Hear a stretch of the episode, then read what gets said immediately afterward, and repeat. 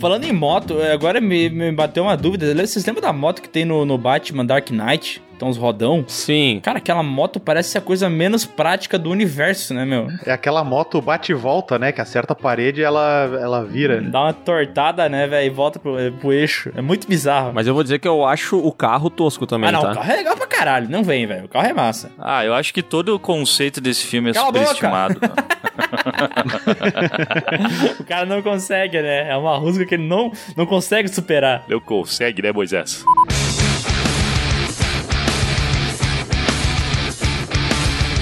Olá, pessoas! Estamos começando mais um PeeWeeCast, o podcast do canal Piuí. Eu sou o Léo e hoje tenho aqui comigo o ciborgue Bruno Valentini. Olá, pessoas! Eu sou um vendedor. Aí é o seguinte agora. Eu tava ali perto do Banco do Brasil e parado ali veio uma senhora. Não conheço e me ofereceu uma paçoquinha.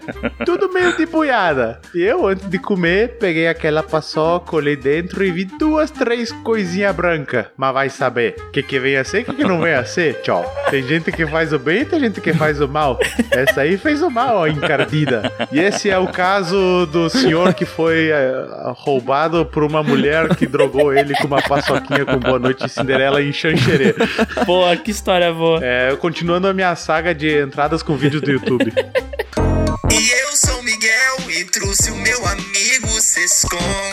Olá pessoas, aqui é o Sescom, isso não é um teste, e eu estou aqui para defender a opinião alheia. A gente é muito ciborgue, cara. É, Cyborg, Cyborg. O Sescom comprou um aspirador de pó automático, aqueles que saem limpando a casa, que vem com essa função aí de, de simulação de voz. Não é feitiçaria, é tecnologia. E, cara, o assunto de hoje é um assunto ruim, na verdade. É quando as coisas dão errado. Sabe quando o futuro pode ser bom, pode ser maravilhoso e dá tudo errado? Daí ele vira um futuro distópico. E hoje nós vamos trazer os melhores futuros distópicos da história. Seja jogo, seja filme, seja música.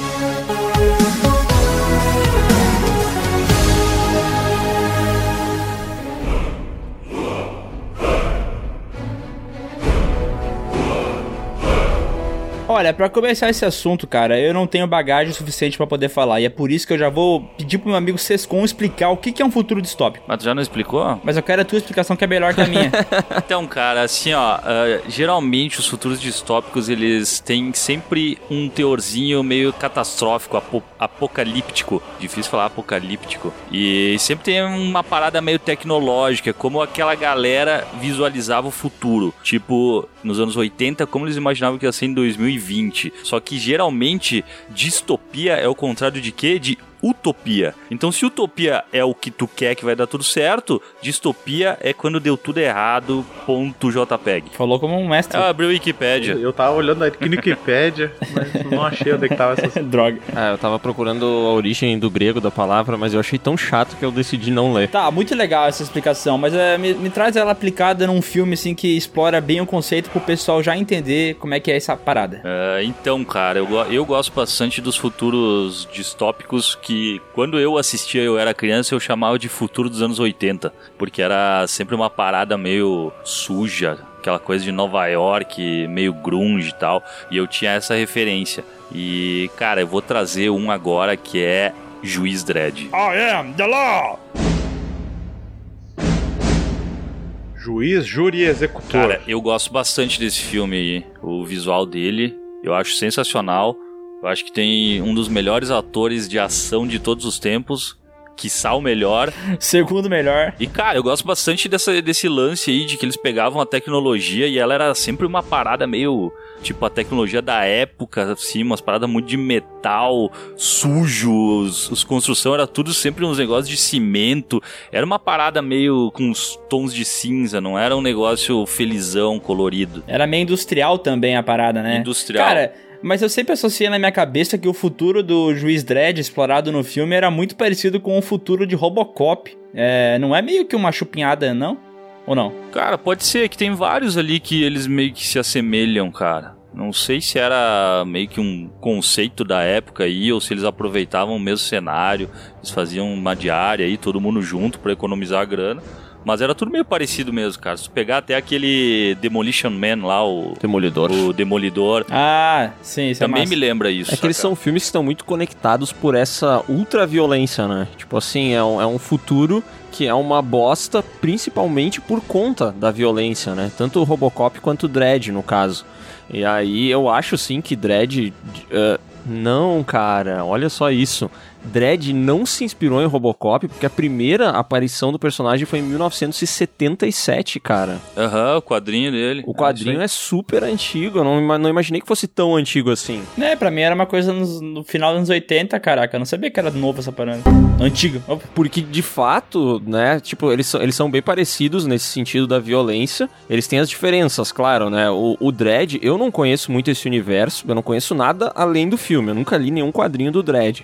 Mas ele tem aquele lance de que a polícia é, é a parada do júri, juiz e executor, né? Tipo, o cara faz tudo assim e ele mata todo mundo. E o Robocop, ao mesmo tempo que também é ultra violento, é uma outra parada totalmente diferente, envolve muito mais tecnologia, né? Os caras já têm drones armados, tem uma parada robótica que eu não sei se tem no Dread, eu não lembro. Vocês lembram disso? Eu lembro da arminha do Dredd lá, que ela tinha vários modos de tiro, né? Tinha como fazer a bala que segue, a bala que explode. Ele meio que programava a arma antes de dar o tiro e daí era várias paradinhas. Mas eu acho que tecnologicamente não- eu não lembro de ver robô e coisa assim. Era realmente só os policial, os juízes, no caso, fazendo o serviço dos caras, né? Não, cara, tinha sim, tinha até um robozão grandão com os olhos vermelhos, cara. Era bem legal. É que eu não sei, cara, tá mescando na minha cabeça. Eu tenho ao mesmo tempo a lembrança desse juiz Dredd do Sylvester Stallone, mas junto com esse novo juiz Dredd que não tem essas paradas, saca? Então. Virou uma coisa só. É, e daí eu não, não consigo di- diferenciar as paradas na minha cabeça. Mas eu lembro que esse, esse novo juiz Dredd é bem mais parecido com o Gibi, né? Na questão dele não tirar a máscara, dele ser mais violento ainda e tal. Cara, tem uma coisa que eu lembro do Juiz Dredd e que me remete bastante a, a futuros dos anos 80, que é a moto que ele usava no, no filme. Que era, tipo assim, cara, era muito ridículo. Eu, eu sempre achei muito tosco, porque era tipo pegar, assim, uma, uma Honda qualquer aí, 150 cilindradas, e entupir ela de plástico na volta. E aí a moto, ela Aham. ficava tão grande que, tipo assim, ela era do tamanho de um carro, saca? Você daí perde o sentido da mobilidade da moto, né? Não dá pra fazer um corredor, né, no meio dos carros. É, ficar buzinando pra passar no corredor, né? Deixa eu perguntar pra vocês, tem muitos desses filmes que abordam futuros, sejam eles distópicos ou não, que eles fazem algumas previsões de coisas que depois a gente vê acontecer mesmo na realidade. Vocês lembram de algum filme que tem essa parada? Cara, eu lembro do De Volta pro Futuro 2, né?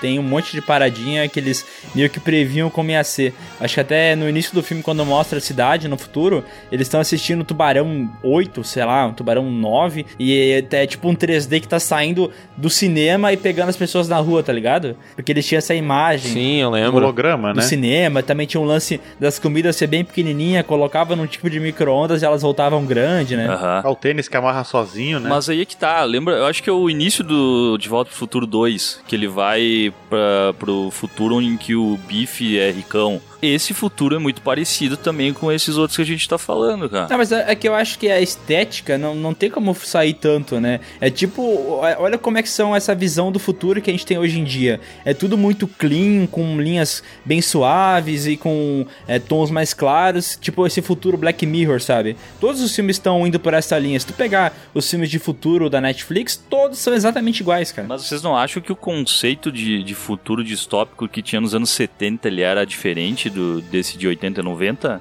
Ele era um pouco mais próximo esse de 2000? Tá, qual exemplo tu traz de 70 que diz, diz isso? Cara, de repente Laranja Mecânica. Ah, pode o- ser. É que, na verdade, o, o futuro do Laranja Mecânica é estranho, né? Porque eles meio que davam uma extrapolada na moda, na arquitetura, mas ele ainda era meio pé no chão, né? Parece que talvez por falta de produção, de, de, de grana pra fazer coisa muito louca, eles não podiam extrapolar tanto a visão, né?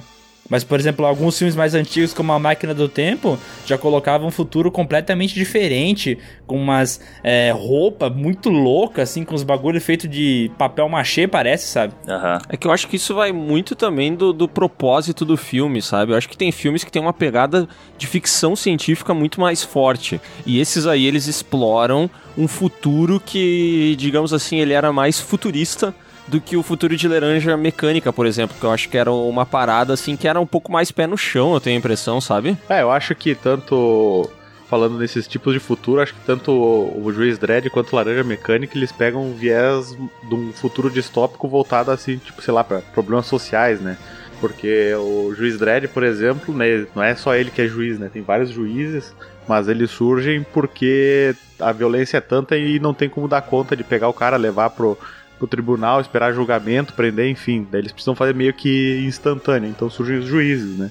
Então eu acho que o foco do Juiz Dredd e do Laranja Mecânica são muito mais focados nesse sentido, né? O 1984 também é muito mais focado no, eu acho que em, pro- em problemas sociais voltados ao governo, totalitarismo, essas coisas, do que na tecnologia, né? Que eu acho que, que é outro, outro braço dos futuros distópicos, né? Ah, bem lembrado, porque, tipo assim, claro, a gente tá falando de tecnologias e de diferenças de como é que é o futuro de lá e, e a nossa realidade agora, né? Mas, que nem tu falou, realmente, é, quando tu falou de 84, eles pegam muito mais esse lance de se passar no futuro pra fazer uma crítica, né? Ah, no caso de 84 que tu trouxe, era Sim. aquele lance deles pegar e apagar os livros, deles é, fazer uma nova língua, né? Que cada vez mais que eles iam atualizando a língua ia perdendo algumas palavras, para as pessoas ficar menos pensativas, né? E questionar menos as coisas. Não tem um filme também que eu acho que até o Demolition Man que tinha esse lance deles não poder falar palavrão? Não, ele recebeu uma multa. Aham. É. Sim. Fuck you! Que eles falavam, né? Eu lembro disso. Que merda! Você era um ótimo piloto. você foi multado em um crédito por violação do Instituto da Moralidade Verbal. Eu volto logo. Parece que são amigos, mas ele fala com ele da maneira mais profana. Se tivesse lido meu estudo, saberia que era assim que os homens heterossexuais inseguros se tratavam. Eu sabia. Muito obrigado, seu cabeça de merda. Jonas pentelho, babaca, pé no saco. repetidas Adeus para as três conchinhas. Nos vemos daqui a pouquinho. É que o Demolition Man, ele, ele tinha os dois, né? Porque ele tinha a galera que era mais abonada, que vivia em cima. Ele tinha mais o futuro bonitão, todo mundo com umas roupas cinza, um sobretudo e blá blá blá. Mas tinha a galera que vivia no subterrâneo, daí era aquela coisa suja. Que tem até uma hora que o Stallone tá comendo um hambúrguer, e aí eles pedem, e aí ele pede, ah, muito bom, do que que é isso aqui? E aí ele fala, carne de rato.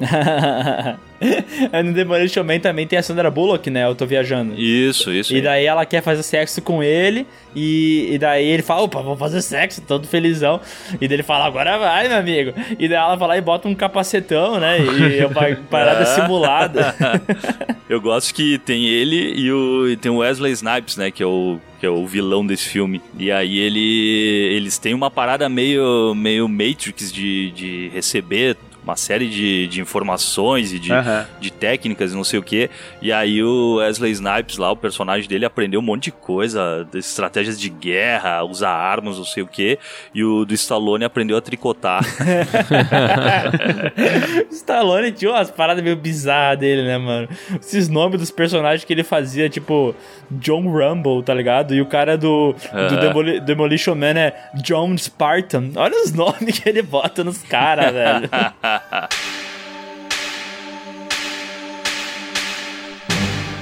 Tá, mas outro, outro filme de Brucutu no futuro distópico é o Vingador do Futuro, né? O, como é que chama em inglês? É, to- Total Recall. Total Recall, isso aí, Ah, né? filmaço, cara. E eles também têm essa parada aí, né, de, de passar as férias via Bluetooth, assim. É. Tu, tu deita e eles implantam a- as memórias.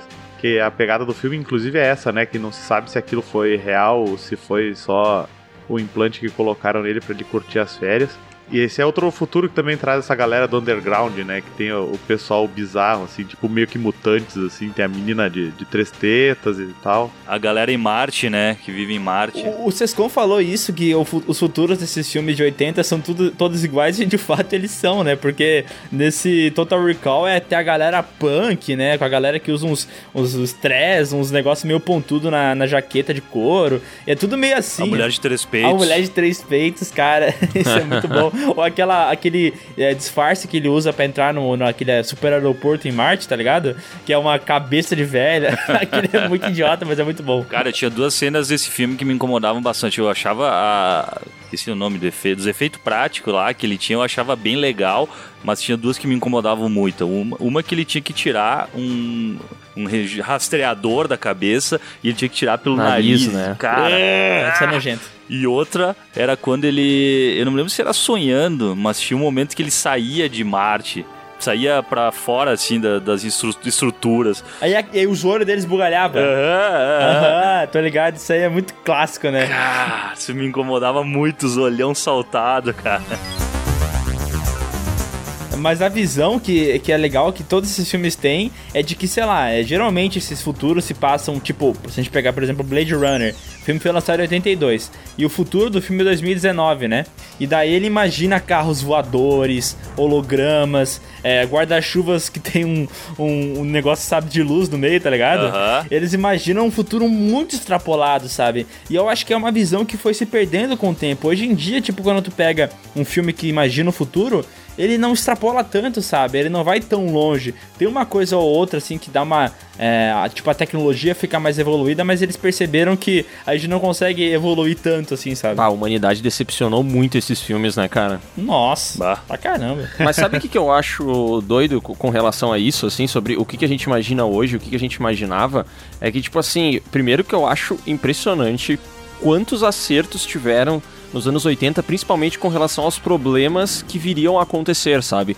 Por exemplo, ah, na época que o Robocop foi lançado, Detroit era uma puta cidade nos Estados Unidos que, que movia a indústria automotiva do país. Passou Uhum. um tempo, tipo, boa parte dessa indústria migrou de Detroit para outros lugares, eu acho que foi para Califórnia, eu nem sei direito para onde foi.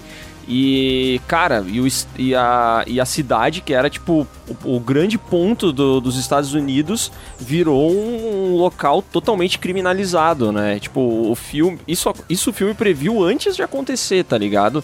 E eu acho que vários desses filmes eles foram prevendo várias coisas que elas aconteceram.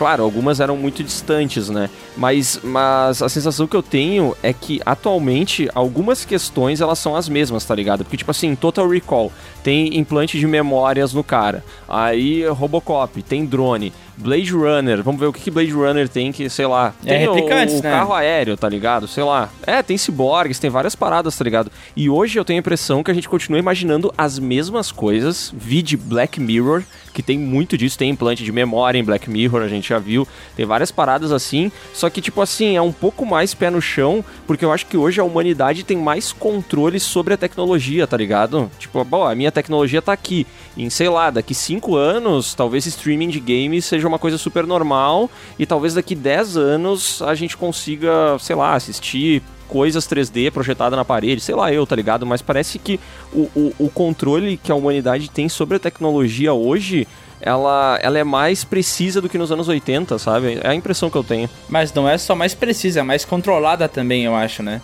A gente meio que percebeu que tem coisas que não tem como chegar, entendeu? Então, tipo, filmes é, de 1960, 70, 80, sempre imaginando que a gente, sei lá, não ia só viajar é, de um planeta a outro, a gente ia viajar entre as galáxias, sabe? A gente conseguiria viajar na velocidade da luz. E daí, com o tempo, a ciência começou a evoluir de maneira que a gente entende que a gente tem um milhão de limitações. Então, os filmes de espaço hoje em dia, o cara não tá mais indo, sei lá, pra galáxia de Andrômeda, tá ligado? Ele tá indo, sei lá, até Júpiter no máximo, tá ligado? Ou ele tá indo até a Lua. Ele tá, tipo, muito. Ele se perde no máximo em Marte. Ele se né? perde em Marte, tá ligado? Ele tá muito mais controlado, sabe? Não, mas isso faz sentido e também de um de um viés consumista, né? Porque, por exemplo, hoje a gente sabe que, sei lá, o iPhone 11 tá aí, mas os caras já têm a tecnologia do iPhone 14, tá ligado? Eles meio que vão segurando a tecnologia, né, Pra alimentar os pombos e ganhar mais grana. Então, eu acho que a nossa relação com a tecnologia mudou bastante, né? Não, mas a que tu comentou antes ali que o, o futuro decepcionou os solteiristas dos anos 80, mas recentemente não teve uma notícia que o governo francês estava contratando roteirista de ficção científica para fazer previsões de ameaças e tecnologias que pudessem existir. Nossa, sério isso? É sério. Caraca. É, foi uma iniciativa do, do Ministério das Forças Armadas da França, eu tô lendo aqui. E a Agência de Inovação da Defesa, que é uma pasta subordinada a esse ministério, contrataram roteiristas pra fazer esses tipos de previsões. Caraca, velho, que coisa bizarra. Não faz nem sentido isso. Não teve um cara do que trabalhava no Facebook que ele falou que a gente tá muito próximo da rebelião das máquinas? Mark Zuckerberg? Não, não, teve um cara. Mas o Mark Zuckerberg, ele é um. Não é um. um- como é que é? Reptiliano? Ah, é verdade. Até onde eu sei, as informações que comprovam que ele é de fato um reptiliano. Cara, mas tem um cara que ele era. Eu acho que ele era, sei lá, alguma coisa, CEO, executivo, qualquer coisa do Facebook, que ele largou tudo e comprou uma ilha e falou que vai rolar um apocalipse, que tá muito perto disso aí. Meu Deus, é sério isso. Mas, cara, essa parada que tu falou é um medo que os anos 80 implantaram na gente com muita força, né? O medo das máquinas, né? A gente acha que, tipo assim, não pode evoluir muito a, a inteligência artificial, que daqui a pouco ela vai se voltar contra ti e vai querer te matar, né? Mas acho que eu lembro dessa notícia que o Ciscom comentou, não é um- uma notícia que fala que eles tinham desenvolvido uma inteligência artificial e aí a inteligência artificial começou a falar com outras inteligências e aí quando elas descobriram que estavam sendo monitoradas pelos humanos, elas desenvolveram uma própria Uma língua própria, aham. Então rolou isso aí, rolou sim. uma própria linguagem. Então, olha só aí, ó. Skynet tá a dois passos. Pois é, mas que nem o Miguel falou, isso era muito forte nos anos 80, né? Tipo, a inteligência artificial vai vir, os robôs vão se voltar contra a gente, fim da humanidade. Mas atualmente a visão que a gente tem de inteligência artificial ela é muito mais pé no chão, né, cara? Tipo, a gente só quer um Uber que nos leve de um lugar pro outro, tá ligado? Esse é o sonho máximo da humanidade, assim, e ainda não, não é 100% possível, né? Quer dizer, na verdade já é, já acontece, mas, enfim, acredito que esteja um pouco longe ainda de, de chegar na massa. É, mas o medo de inteligência artificial é muito real, cara. Tem muita galera que vê esses vídeos daqueles Boston Dynamics, sabe? Dos robôs caindo e levantando e pegando Aham, coisa no ar. Abrindo porta, sim, sim, sim. A galera fica apavorada, velho. É É um medo real. Eu não vou dizer que eu não tenho esse medo também. Mas é que, sabe, eu- na minha concepção, a- a- os humanos, quando eles vão criando essas máquinas, não é possível que eles não fazem nenhuma diretriz de, de trava, de alguma coisa que o, a- o robô não possa fazer um mal, né? Ah. O, o próprio Asimov, na literatura, ele sempre colocou as três leis da robótica, né? Que eram diretrizes que impediam os robôs de se, tipo, se rebelar contra os humanos, né? Ah, mas a gente sempre vê no cinema que eles conseguem tirar o chip ou dar uma maneira de burlar isso, né? Mas será, cara? Você, falando sério agora, vocês acreditam que isso pode acontecer? Sim. Que um dia a inteligência artificial pode te matar? Sim. Eu Acho que sim, tem até um episódio do daquele Death Love Robots, não sei a ordem das palavras, mas que são três robozinhos fazendo o tour pra onde tinha uma, uma Ah, antiga sim. civilização humana. Porque é o que aconteceu é que acabou a civilização e sobrou só os, os robôs, né? Uhum. Tem até um conto, acho que é do, do H.G. Wells, né? Que ele fala que, que as máquinas se mantiveram, mas a humanidade foi exterminada. Então o mundo inteiro tá, tá com carro andando pra lá e pra cá, com avião voando, mas não tem nenhuma pessoa. eu não lembro, eu vou ter que procurar de onde é que é isso, eu não tenho certeza se é dele, mas enfim. É Exterminador do Futuro isso aí. Pois é, o Exterminador do Futuro. Eu sempre fico pensando assim, qual que era o grande plano da Skynet? Tá, beleza, exterminar a humanidade no início. Daí depois eles, já em outros filmes, eles falavam que eles escravizavam os humanos por algum motivo que seja. Mas qual que é o plano? É exterminar e depois fazer o quê? Pois é, meu, eu acho que pra rebelião das máquinas falta motivação. É, cara, porque é um robô. O robô não tem, tipo, aspirações, ele não tem sentimentos. Então, por que, que ele faria uma parada dessa, entendeu? Qual que é o objetivo dele? Ele não pensa, tipo, cara, eu vou botar os humanos pra trabalhar pra mim enquanto eu fico de boaça jogando videogame. Ele não pensa isso, É, saca? pô. Ele não cansa, ele não, ele não é um cara que sente prazer, ele é uma, é uma máquina, né? Então, Só se for uma motivação revanchista, talvez, né? tu acha que ele poderia nutrir um sentimento de vingança? Pode É, ser. mas o Sescon é revanchista, né? Então ele pensa assim também porque é o que ele faria se fosse um robô, né? Não, tu que é revanchista. Eu Você tá sou, falando que cara. eu sou revanchista porque eu te chamei de revanchista outro Otário, tu vai ver. Não, não, o maior revanchista nesse coisa aqui é, o- é o Sescon, eu posso provar, tá? dia. Prova então. Prova aí. Prova, paixão. não posso. Eu só trouxe a carta, eu não sei como é que joga. Não, ela. revan- Fala. revanchista é o Bruno que não falou nada pra se vingar da gente e mostrar que ele não é revanchista. Ah, quer dizer que tu quer ver a gente se queimar sozinho e tu não entra na briga, porra? Ah, a maior revanche é não se revanchar. Existe esse verbo? Não sei. Cara, mas tem um dos filmes do Exterminador do Futuro que dá uma explicação boa pra rebelião das máquinas, que é o seguinte, a Skynet, que era um sistema de segurança do governo, descobre de alguma maneira que a humanidade está tentando desativar ela. E aí, em resposta a isso, ela decide destruir a humanidade. Por quê? Porque a Skynet foi criada teoricamente para proteger ah, os Estados Unidos, o mundo, eu nem lembro o que que era. Então, se alguém tá tentando desativar ela, essas pessoas estão tentando, de certo modo, destruir o mundo, entendeu? E aí eu acho que ela dá uma resposta bem, tipo, bem racional, assim, bem programada pra o que tá acontecendo. Entendi, faz sentido, mas daí ao mesmo tempo tem um robô que aumenta os peitos, né? Ah, detalhes tão pequenos de nós dois.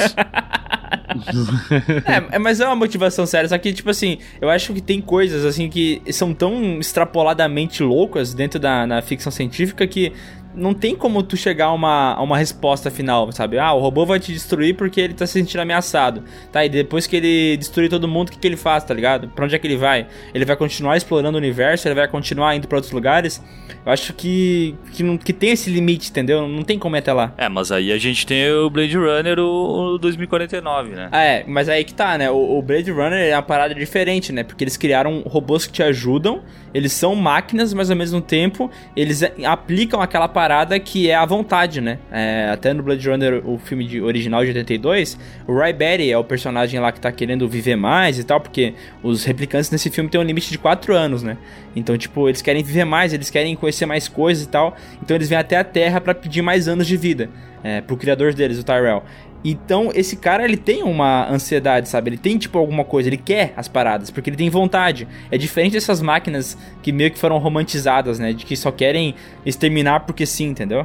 E daí, e a pergunta é, vocês acham que ah, com a tecnologia que a gente tem hoje em dia, a gente conseguiria criar é, robôs desse jeito, sabe? Que querem alguma coisa, com aspirações? Porque sei lá, eu acho muito bizarro isso. Cara, eu não sei se com a tecnologia de hoje a gente conseguiria criar, mas eu fico cada vez mais impressionado é, com a maneira como os grandes saltos tecnológicos têm intervalos cada vez menores, sabe? Sim, tipo assim, sei lá, do rádio pra TV, puta, foi um tempão. Da TV pra internet foi um tempão. Hoje o cara pisca, tem uma parada muito nova, tá ligado? Acontecendo assim. Eu, cara, é, é idiota isso, sabe? Mas streaming de games é uma parada que eu nunca imaginei que em 2019 fosse existir, tá ligado? E os americanos estão lá jogando The Last of Us no computador via streaming, cara. Porque, tipo assim, o jogo online tu entende, todo mundo tá compartilhando o mesmo universo, convivendo no, no, no mesmo mundo. Mas, cara, o streaming de The Last of Us, velho, cada um tem o seu mundo, essa parada tá sendo reproduzida em outro lugar. É bobo, tá ligado? Mas eu acho um, um salto tecnológico muito bizarro, cara. E vocês viram o que a Google falou sobre esse negócio de jogos por streaming? É, o grande problema atualmente é a latência, né? Porque tu faz um comando aqui no teu Sim. teclado, no teu controle, no teu Tem um celular, delay. até ele chegar no servidor e depois o servi- servidor responder até a ti, é um delay muito grande, né? Então, olha o que, que eles falaram, Aham. que eles estavam criando um mecanismo que meio que entendia o que, que tu ia fazer no jogo, entendeu? Caralho. Por exemplo,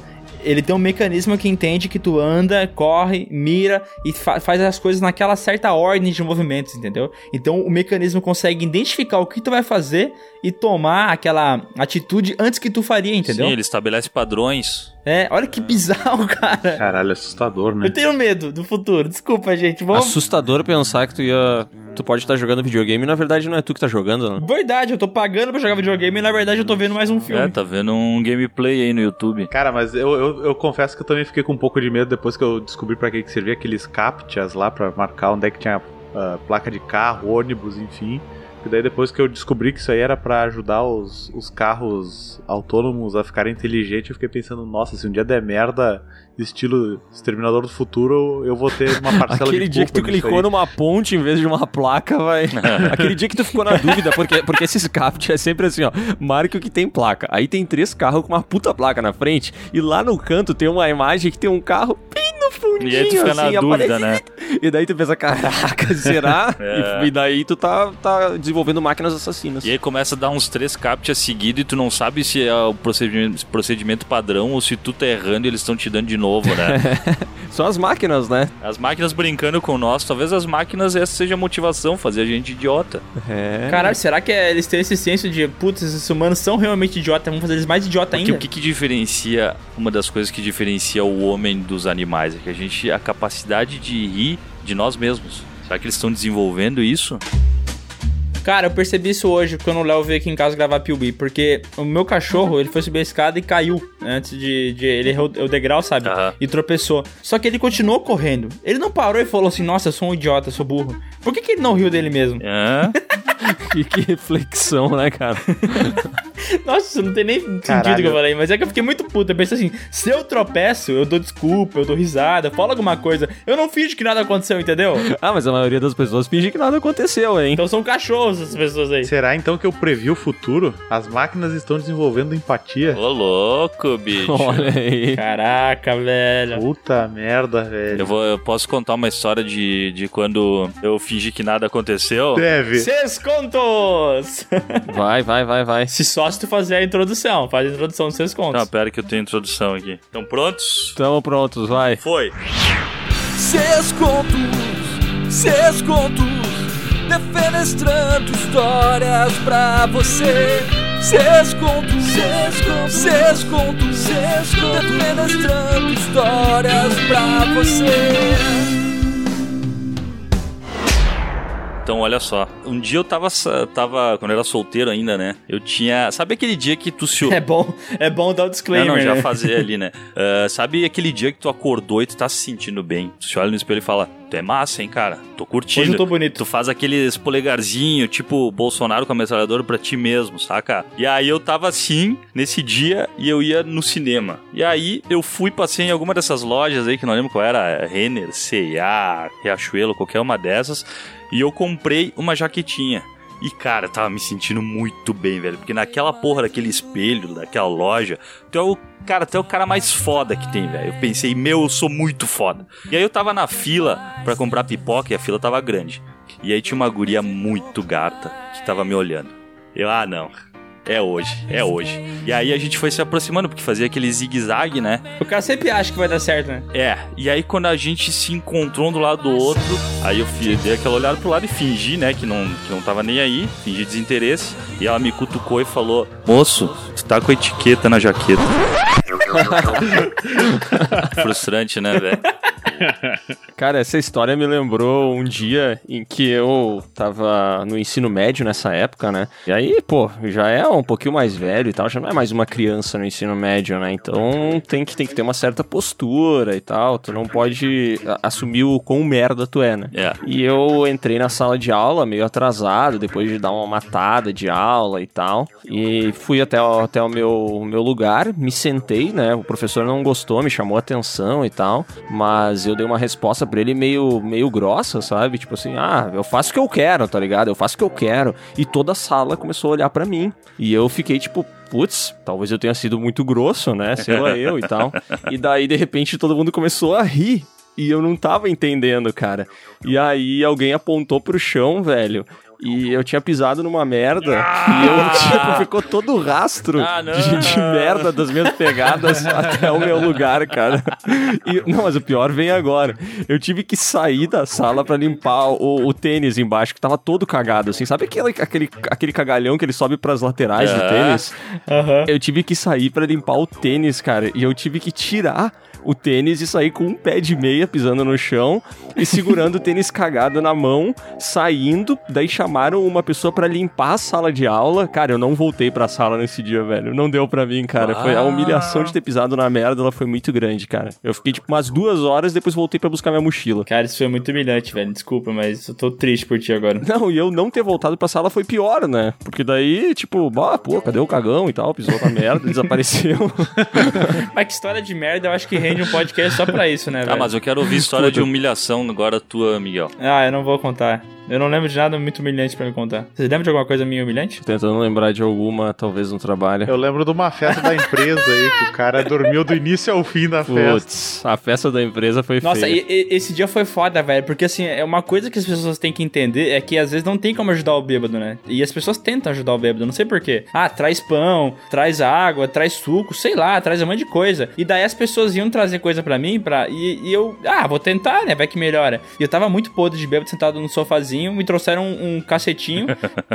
eu engoli o cacetinho. Que demais! Dois segundos depois eu Pera, vomitei. pera, pera, pera, pera. Tem muita gente de, de outras regiões que, que, que, que não sabe o que é um cacetinho. Por favor, explique-se. Não sabe o que que é engolir um cacetinho. O cara tava bêbado e foi molestado, né? Tá, eu vou explicar, galera. Cacetinho é o jeito que a gente chama o pão francês. E daí eu fui comer o pão lá, mordi, e deu dois segundos eu vomitei no chão, assim. Mas eu enchi o chão de vômito. E daí o Léo, que era um filho da puta, não queria me ajudar, mas ele eles olhavam pro Léo, olhavam pra mim e eles meio que associavam que o Léo era meu pai por algum motivo, sei lá. E daí veio o Léo falar: Vamos lá, Miguel, eu vou te ajudar. O Léo veio me arrastando. O Léo não é muito forte, né? Então ele me arrastava como se fosse um cocô no chão. Toda a desgraça começou porque onde a gente trabalhava era meio que em cima do supermercado, né? Ah, sim, porque eu E na época eu sempre falava do meu clássico Chora Cadela, né? Que é um drink fantástico feito de, de catuaba com Fanta. Aí eu trouxe pra, pra galera experimentar. Aí o Miguel tomou um golinho. Pá, esse negócio aqui não pega.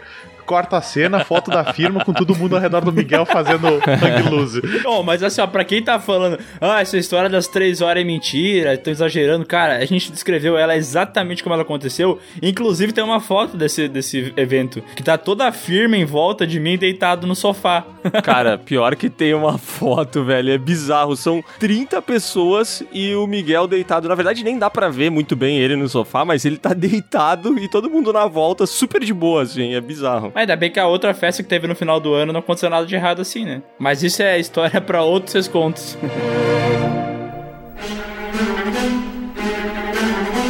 isso tudo foi um gancho pra gente poder falar de Minority Report, né? Porque se a gente soubesse que ia acontecer, talvez a gente não bebesse tanto nas festas. É verdade. Né? Minority Report que tem o, o Tom Cruise correndo no filme, né? Sempre, né? Não, mas nesse filme ele corre mais, cara. Cara, mas eu gosto, eu gosto da- das, dos questionamentos que Minority Report tem, cara. Tipo, aquela hora que ele tá explicando pro cara e o cara joga a bolinha e aí ele pega antes de cair ele fala, por que, que tu pegou? Ah, porque ela ia cair. Como é que tu sabe que ela ia cair? A gente não vai saber, sabe? Eu curto essa, essa subjetividade.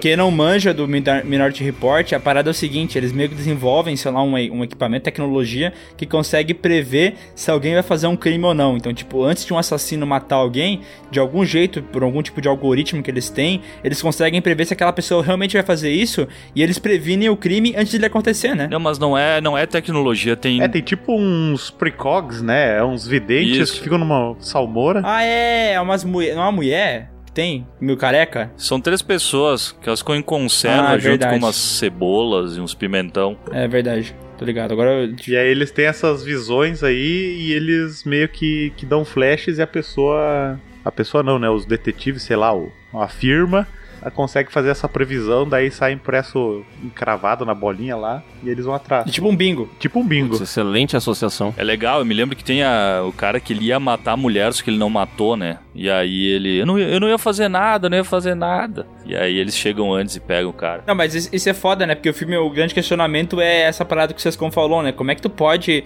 dizer que uma coisa vai acontecer se ela não aconteceu, entendeu? Eu posso ser punido pelo que eu penso, tá ligado? É um questionamento bacana, velho. É. Já assistiu esse filme, Léo? Já assisti, mas eu não me lembro de nada desse filme, cara. Nada mesmo. Esse filme tem um problema, que são esses filmes dos anos 2000, assim, que tem uma estética muito bizarra, tipo, Vanilla Sky, tá ligado? Não Aham. envelheceu bem, daí quando tu vai ver, assim, sei lá, cara, algumas coisas são meio ruins do filme, sabe? Sei lá, não consigo explicar o que, que eu sinto, mas é uma aflição, assim. Ele é- tem aquele filtro meio azulado, né? É, porque o filtro foi mudando, né? O que não o Sescon falou, a visão nos 80 do futuro era essa parada mais industrial e tal. E em 2000 ele já tinha esse negócio meio azulado, com uns robôs, tipo, eu robô, tá ligado? Aquele rosto de robô daquele estilão meio bizarro, meio orgânico, assim. Então, sabe, cada década que passa, a visão do futuro vai mudando, né? Aham. Hoje em dia é minimalismo, né? Design é minimalista. Esses futuros dos anos 2000, eles têm aquela coloração que eu gosto de chamar de azul futuro. E aí todos os filmes, tudo que era futurista, tudo que era tela e tal, as coisas elas sempre tinham aquela tonalidade azul, que eu não sei explicar que azul que é. O azul futuro, vocês sabem, né? Já o Matrix, que tá aqui na lista também, ele não ia pro azul futuro. Ele era tipo uma mescla daquela visão nos 80 meio suja, com as paradas meio, sabe, computadorizada, daquelas tela verde, aquela parada meio é, tecnológica, hackers Aham. e tal, né? Sim.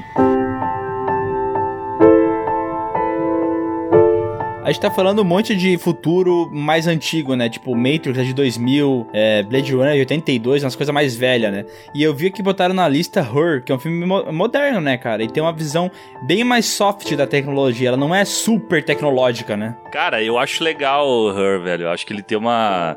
Ele tem esse lance da tecnologia, tem as pessoas sozinhas e tal, mas ele ele acaba tendo uma, uma coisa meio melancólica.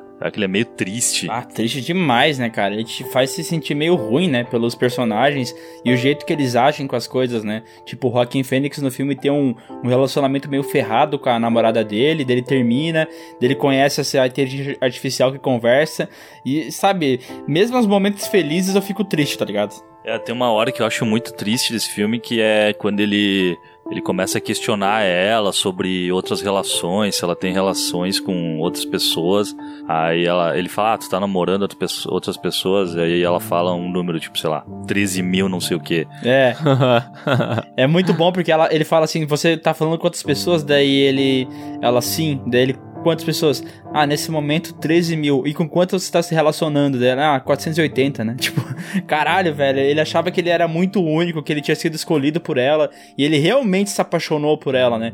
É, no filme. É que o lance da tecnologia era pra ser uma coisa bem customizada, né? Era um algoritmo que meio que organizava a tua vida e tal, tipo, meio que, sei lá, pegava teu, o cara ele, ele tinha uma série de anotações, ela foi lá e organizou pra ele fazer um livro, organizava, era tipo o que faz, sei lá, esses Google Home, Google, sei lá, essas É, a a Amazon lá, como é que é o nome? Alexia? Alexa. É, Alexias Texas, esse aí mesmo. Ah, essa é massa, eu gosto dessa aí. Eu entendi a referência. Cara, mas é que o Her ele tem um negócio que é legal e eu acho que é o que dá esse tom de melancolia pro filme, que ele trabalha, tipo, a, a distopia de um, de um determinado futuro de uma maneira muito introspectiva, né? Ela tá muito mais relacionada a um personagem e geralmente é um personagem e a relação dele com humanos ou máquinas do que ao mundo como um todo, né? Porque a gente falou sobre vários futuros distópicos aqui que são tipo assim, cara, o mundo tá acabando, tá tudo uma bosta, olha isso, que horror. E o Her não, ele é muito mais focado na história do cara, né?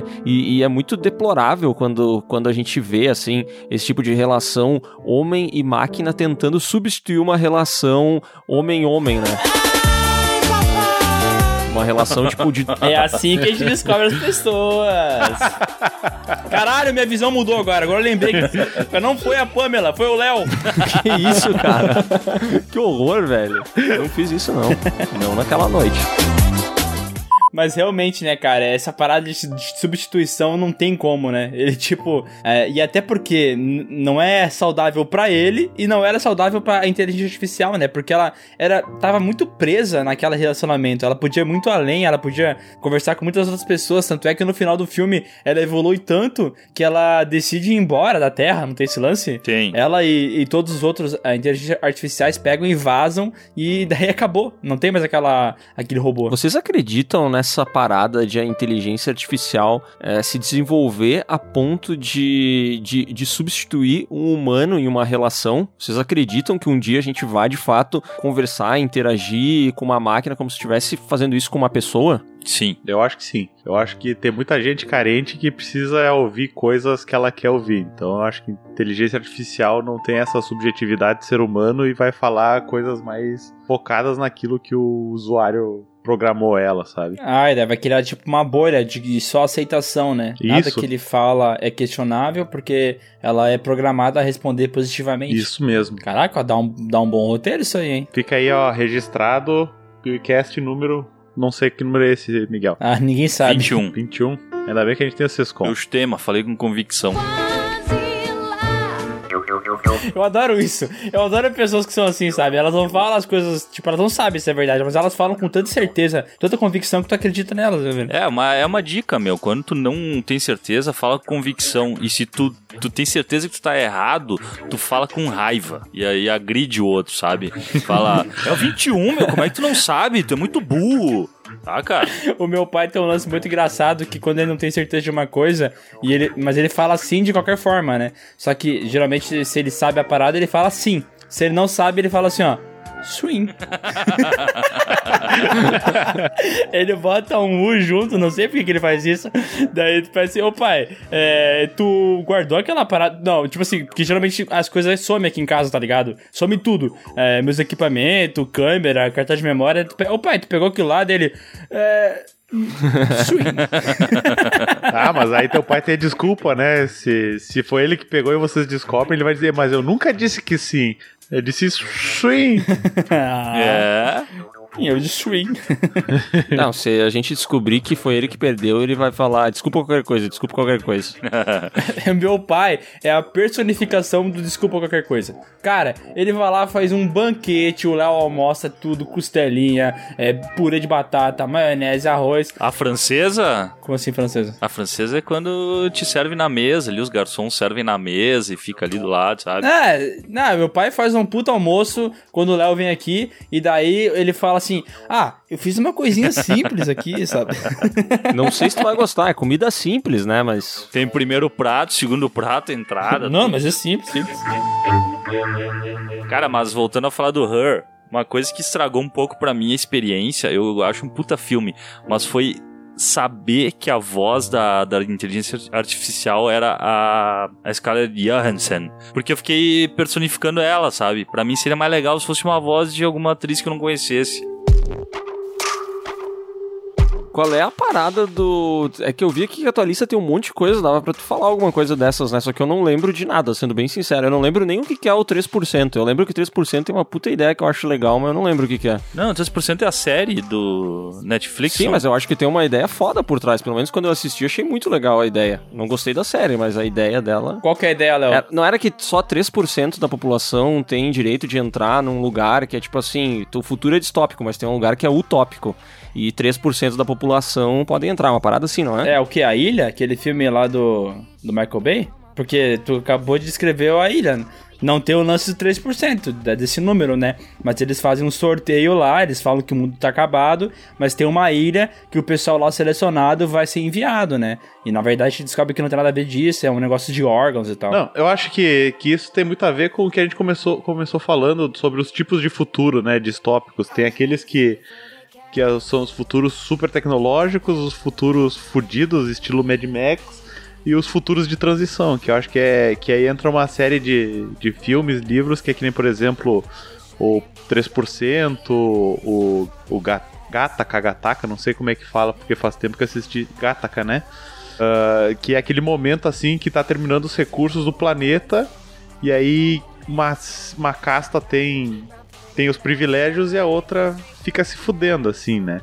Que nem por exemplo no 3%, né, que que a cada não sei quanto tempo eles fazem um processo seletivo para que 3% daquela população passe pro outro lado, que é onde tem uma vida vida menos desgraçada assim, né, que tem recursos de água, comida, roupa, enfim, e não ficam naquela naquela situação de, de, de escassez que é o, onde a maioria da população mora, né?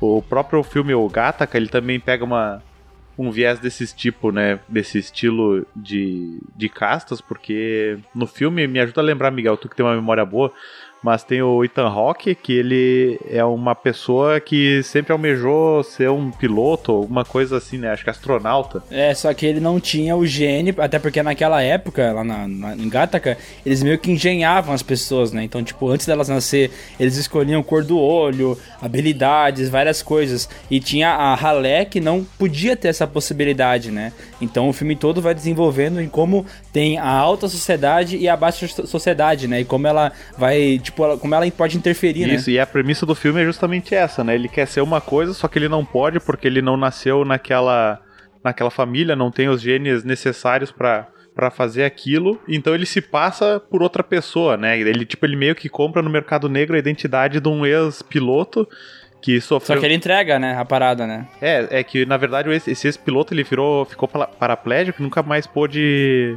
Daí ele virou um pária, né? Ele não tinha mais o corpo perfeito da, da sociedade que, que exigia.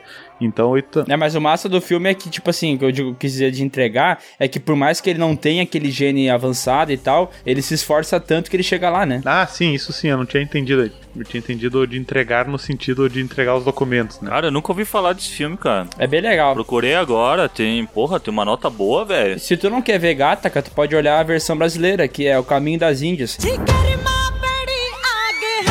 Que explora a parada do, Ah, claro. do povo indiano, que é castas e tal. Daí tem os, os- o povo proibido, como é que é o nome mesmo? Eu esqueci. É, ele é um Dalit, ele é tipo uma casta inferior e tal. E é todo um drama dele tentando se inserir. Ele é apaixonado pela Maia. Cara, essa novela é muito incrível. Globo, por favor, agora deposita lá o que tu mandou. Mas esse esse filme aí que vocês estão falando que eu achei interessante, então por favor não me deem ah, spoilers, apesar de já terem me dado. Ele me fez lembrar de um filme que acho que é o Expresso do Amanhã. Ah, sim. Aham. Eu acho que esse filme, eu, não- eu não gostei dele, tá? Eu achei a ideia legal, mas ah, não, não consegui comprar a ideia de, da galera morando em vagões, assim, tipo, tu tem toda a sociedade ali representada, né? A galera do fundão e tal, e... Só que, cara, no momento que pra chegar lá na frente tem que passar por uma puta festa rolando, assim, uma sala de aula, aí eu já não, não consegui comprar a ideia. É que é meio ridículo, né? Tipo, ela funciona muito bem como ale- alegoria. Mas É. quando tu pensa no sentido prático da coisa, de que no final do vagão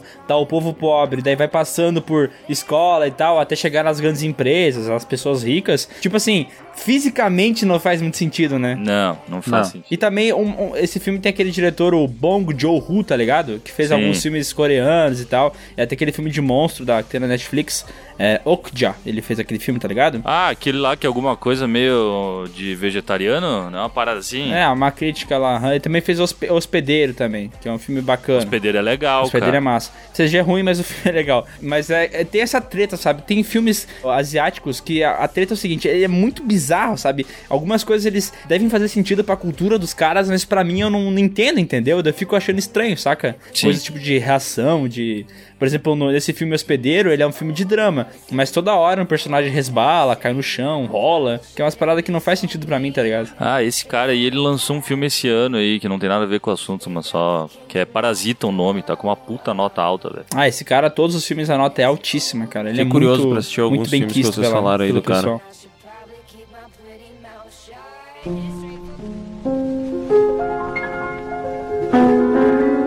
Cara, então mais ou menos uma... Acho que visualmente ele me lembra eh, um pouco Her. Tem aquele filme chamado Lagosta, com o Colin Farrell. Ah, do diretor Yorgos Lanthimos, né? É. E, cara, então, esse filme é um, é um futuro distópico que é proibido tu ser solteiro.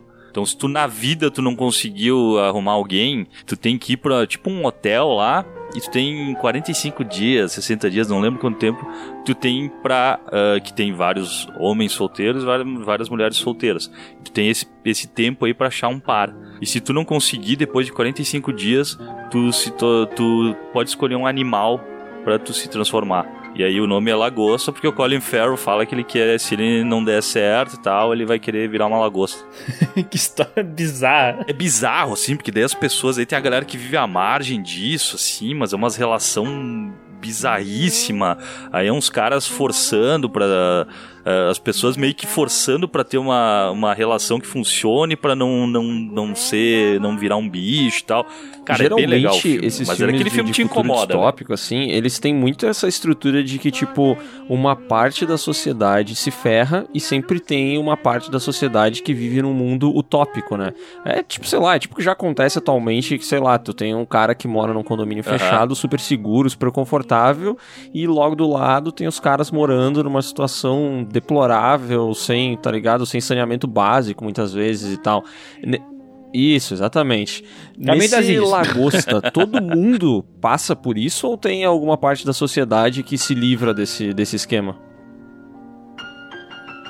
Não, tem essa galera que ela ela foge e vive afastado, mas essa galera é Hum. ah, ela é caçada pelos outros. Ah, saquei. Saca? Tem um lance até que ali os, os solteiros do hotel, eles vão lá e eles e eles, eu não me engano, cada pessoa que eles caçam, eles ganham um Entendi. dia a mais, Legal, uma parada assim, interessante sabe? Tem um lance assim.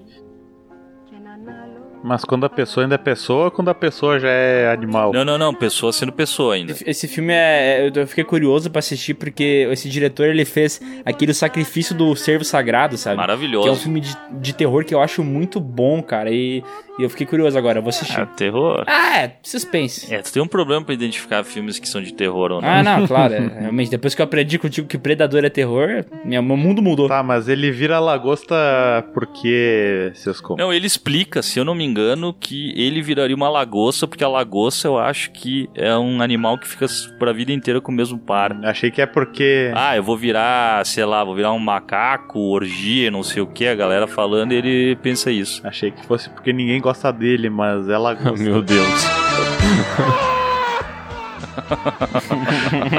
Ai, meu Deus. Porra, dei toda uma explicação pra ouvir isso. É foda, tá?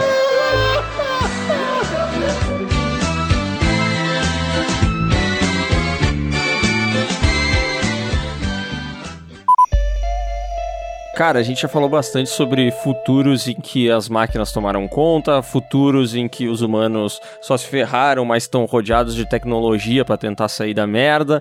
Mas a gente também tem aqueles casos de futuro em que se foi tecnologia, se foi mundo, se foi. Cara, se foi tudo, velho. Não sobrou praticamente nada. Vocês lembram de algum filme assim?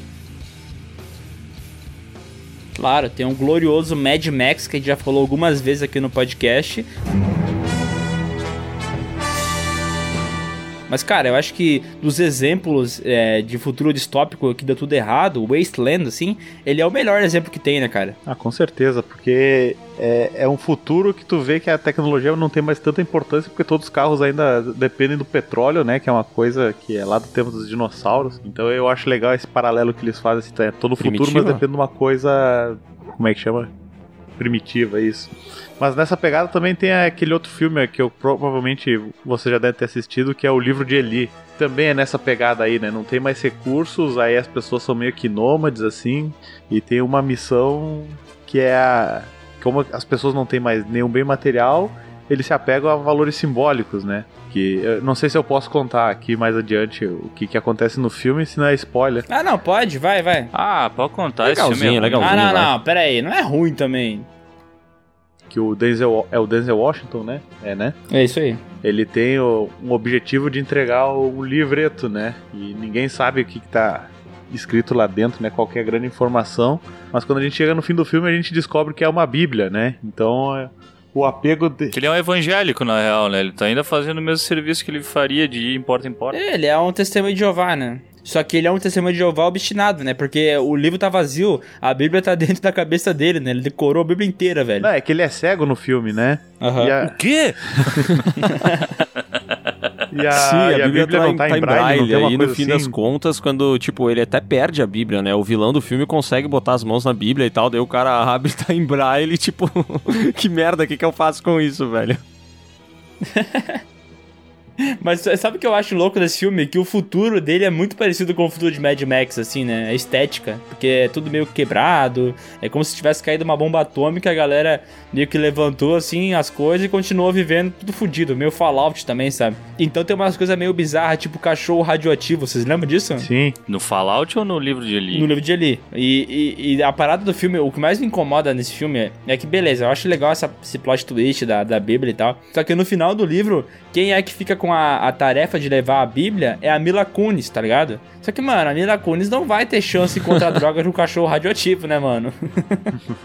ela vai dar 10 passos, vai ver o cachorro, vai comer ela, mano. Mas o. Eu não lembro, cara. Eu só lembro de, de, de quando eu vi que. Quando eu descobri que ele é cego, esse plot twist me incomodou e eu fiquei pistola. Eles eram um casal? Ele e a Mila Kunis? Não. Não, ele encontra a Mila Kunis lá, presa em algum lugar. Ela é tipo alguma coisa do chefão, vilão do Agora, filme, esse sabe? futuro, Meio- estilo meio que uma livro escrava, de Eli assim, e lá. Mad Max, ele me parece um futuro distópico muito mais próximo da realidade do que a parada, tipo, as máquinas dominaram o mundo, sabe? Me parece muito mais plausível acontecer, sei lá, um puta desastre natural, uma grande explosão nuclear, uma guerra, algo assim, e não sobrar nada, tá ligado? Me parece fazer muito mais sentido, velho.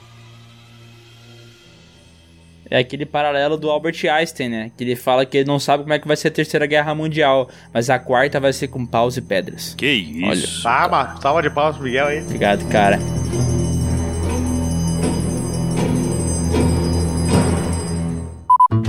Não sei, tá cortando essa porra. Manda no zap, mas é, eu vou rir. Espera tá? ele mandar, a gente ouve, velho. Manda no zap ali, eles escutam Eu agora. comecei a rir fingidamente, daí eu pensei que idiota que eu no tô zap. fazendo e ri da minha idiotice. Tá, tá indo aí. Ó, foi. Cara, Nossa, tem até um o vocal, velho, fez um jingle, velho. Caraca. Cara, que profissionalismo, momento meu. Vamos sair do podcast, vivo, deixar só o que Sescon aqui. Eu dispensaria o agora. e deixaria só o, o jingle de tão bom que achei.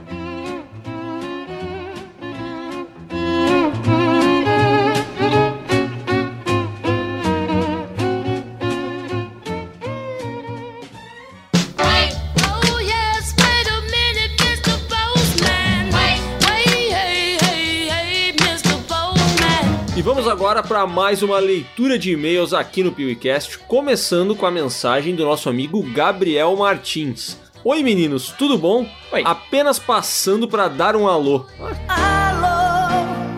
Só isso? alô? Acabou o e-mail dele. Não. Me chamo Gabriel e tenho 21 anos. Conheci o canal de vocês há um ano mais ou menos, quando fui tentar entender a história de Prometheus. Desde então, acompanho vocês fielmente, não deixando de ver um vídeo. Caraca, esse é o tipo de fã que eu gosto. Eu também. Os de saga são meus favoritos, especialmente por sempre abordarem filmes que me interessei, mas nunca vi. Como assim? Ah, tipo, é que na verdade isso é bem normal, né, cara? Eu acho difícil a quantidade de pessoas que viu todos os 11 filmes do Sexta-feira 13, entendeu? Quem assistiu o filho do Chuck já tem um lugar garantido no céu, né? Ou no inferno. Por Ah. ter se dado o trabalho de ver essa merda. né? Acho engraçado chamarem o Miguel de criança só porque ele é de 1997. Me relaciona, porque sou de 1998. Ele se relaciona contigo? É, não é tipo sexo, mas é beijo na boca. E a parada dele é o seguinte, cara, eu entendo ele, porque, sabe, vocês se acham muito velhos. Sim. E eu acho que quando a. Sei lá se foi o, o cinema que ensinou isso, que a pessoa mais velha, ela é mais sábia. Ela passa um conhecimento a mais, tipo Yoda, tá ligado? Entendi. Mas, cara, vocês são o inverso disso. Vocês são velhos burros. tu diria que eu sou Yoda e tu é o Luke? Eu diria que eu sou Yoda e tu é o Luke. Porque tu. Porque eu monto em ti, sabe? Meu Deus. Cara, que falta de respeito. Que deselegante. Vocês são o único podcast que escuto e a única razão de eu ter o Spotify no celular, porque tem o ranço do aplicativo. Ué, por quê? Porque tem música da, da Katy Perry lá. Você... é ruim pra caralho. Diga-se de palavra, bem ruim. Vocês fazem minhas tardes de estágio no escritório de arquitetura serem mais divertidas. E acreditem se quiser, produzo mais ouvindo as groselhas de vocês. Eu não acredito. Eu acredito. Porque, cara, trabalho é chato. Ninguém gosta de trabalhar. Entendeu? Se tu tem um tipo de felicidade a mais, seja lá um docinho, um podcast, um mato. Entendi, che, barbaridade. Parabéns pelo conteúdo, vocês são demais. E só uma dúvida: já pesquisaram o que significa defenestrar? Acho uma palavra engraçada e sempre me divirto quando vocês a usam, mas confesso que não vejo muito sentido. Então, defenestrar é uma palavra que o Sescom deve ter dito em algum dos podcasts, mas acabou se perdendo. O significado de, defen de defenestrar é jogar pela janela. Sabe quando tu pega ah, um chinelo e joga pela janela, assim, tu jogou ele fora, tu defenestrou o chinelo. Eu nunca joguei nada pela janela, tu acreditas? Eu já joguei, cara. Que? Tua dignidade. E nunca recuperou ela. Ah, tu pegou pesado agora, cara. Tô triste. Tô triste, não tô feliz. Meu nome é Jefferson, sou de Alagoas, adoro o canal no YouTube de vocês e ainda mais os podcasts. Top! Já ouvi todos várias vezes. E sempre coloco no carro para passageiros ouvirem também. Ele no Opa, Uber? Pera aí, temos uma pessoa que tá divulgando o Piuí no Uber, velho. Hum, muito bem. Por favor, usem o conhecimento de vocês quatro, mas a super empatia do Bruno e a defenestração do Sescom para criarem o filme de terror perfeito, pegar várias referências e na zoeira criar o melhor filme de todos os tempos. Cara, Cara, gostei dessa ideia aí. Ó, eu- eu não, eu não vou falar porque eu conheço um podcast que faz uma parada parecida, que é o MRG. Eles fazem lá o Criando o Robô, que eles falam umas paradinhas assim. A gente pode copiar? Pode! Eu Ah. sou super a favor! Ah, não, agora que eu descobri que seria uma cópia, eu já não quero mais fazer. Tá bom, então. Desculpa, Jefferson. E agora tem o e-mail do Elidson. Nossa, Elidson Eduardo. Edson. Não, tem um L ali. Onde, velho? Elidson. Mas para de ler o e-mail do cara e ler o nome dele. Mas eu aprendi contigo ler o e-mail! Não, cara! Tu tá me ensinando diferente agora! Não! Tá, então do Edson Eduardo. Ele colocou aqui. E aí, Léo e Miguel, sou um fã um pouco antigo que sempre deixa o like. Muito bem. Eu vim aqui pra dar ideias de vídeos e PewCast. Por exemplo, fazer o Oscar antes de os Acho que era o Oscar, era o Oscar. Ah, desculpa. Fazer o Oscar antes do Oscar, tentando acertar alguns atores e vimos que não ganhar. Esse foi o para o PewCast, pois seria muito tempo para um vídeo. Entendi. É- Ah, ele já fez o programa. Cara, que, que gente Gênio. inteligente, né? Mais uma ideia, só que para vídeos, atores bons que não ganharam o Oscar. Isso aqui, cara, a gente já falou, e meu Deus do céu, Sylvester Stallone foi Esse injustiçado. vídeo seria apenas o- a história do Sylvester Stallone. Não, né? mas ó, esse e-mail que ele botou aqui, eu acho que já respondeu um falando que o cara pediu pra gente falar o nosso Oscar, né? E, cara, eu gostei da ideia. O que, que tu acha de fazer o nosso Oscar? Então, com certeza a gente vai fazer o nosso Oscar. Ah, tu sempre Já tá fala daí, tu promete depois... E depois não sai e as É. pessoas ficam cobrando. Ai, que droga. Eu sempre tenho que fazer isso, né? Sim, até o padrão, né?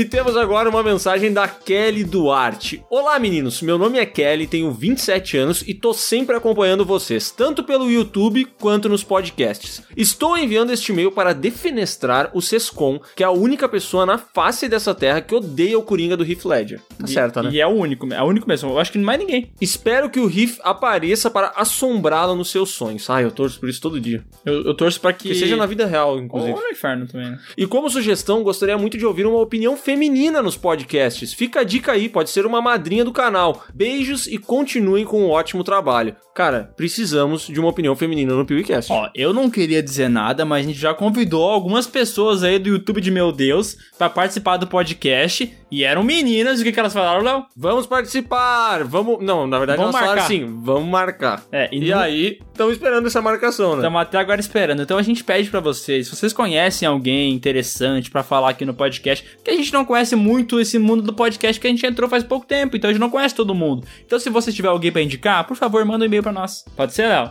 Tu aceita isso? Cara, com certeza, que ideia brilhante que tu teve. Dá um beijo na minha testa aqui. Não. Beijo. Não, não, sai daqui, meu. Beijou. Fui eu, tu beijou tua mão, para. Cara, temos aqui a mensagem da Dani, ou do Dani, que não especificou, que é o seguinte: olha o assunto desse e-mail. Canal Piuí, camisetas. Sabe qual é o e-mail do Dani ou da Dani? Queria uma camiseta do canal. Como faço pra comprar? Aonde tem? Vejo que vocês têm uma mais bonita que a outra. Usam elas nos vídeos e eu queria tanto uma pra mim tam- também. Vocês não têm uma loja que vende? E aí, Miguel? Cara, tinha uma loja, né? Tinha uma loja em um período. E o período acabou. E o período acabou e as pessoas não compraram. E o que, que a gente falou? Que depois desse período, quem não comprasse Ia ia, se arrepender, ia ficar chorando, ia ficar piando. E agora a gente não tem o que fazer. Não temos mais camiseta do Piuí à venda. Mas eu faço a pergunta: devemos fazer de novo?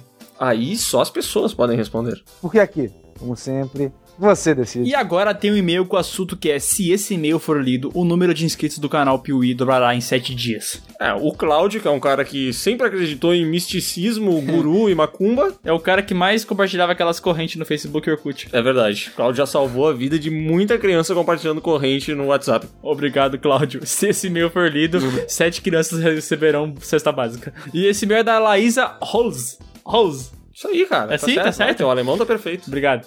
Ó, eu vou falar um negócio que só quem falar alemão vai entender, tá? Let Katsamosh. Sabe o que significa isso, Léo? Vai tomar no teu. Isso é uma falta de respeito muito grande. Mas- Não, não posso. Mas, mas é, tipo, é quase isso mesmo. E aí, galerinha do, e aí, galerinha do melhor podcast desse país? Eu tenho 23 anos e sou de Resplendor, Minas Gerais. Nossa, que cidade linda. Conheci vocês há mais ou menos um mês, quando o YouTube me recomendou a saga Jogos Mortais. E desde então, o que mais tenho feito ultimamente é assistir os vídeos do canal e ouvir o podcast. Que pessoa dedicada. Ela faz tudo. Obrigado pelo material incrível que vocês entregam e por acrescentar no meu vocabulário palavras como chupinhada e trilegal. Bar trimassa. Mas baixa, uh, em relação ao podcast 18, pra mim ainda não existe nesse mundo continuação melhor do que O Senhor dos Anéis, O Retorno do Rei. Eu só posso concordar com isso aí, tá? Ela tem muita razão. A minha dica não vai ser um tema, mas sim uma ideia para o canal. Vocês poderiam trazer alguns vídeos com a participação especial do Bruno e do Sescom. E olha só, velho, essa menina ela tem um, o poder além do.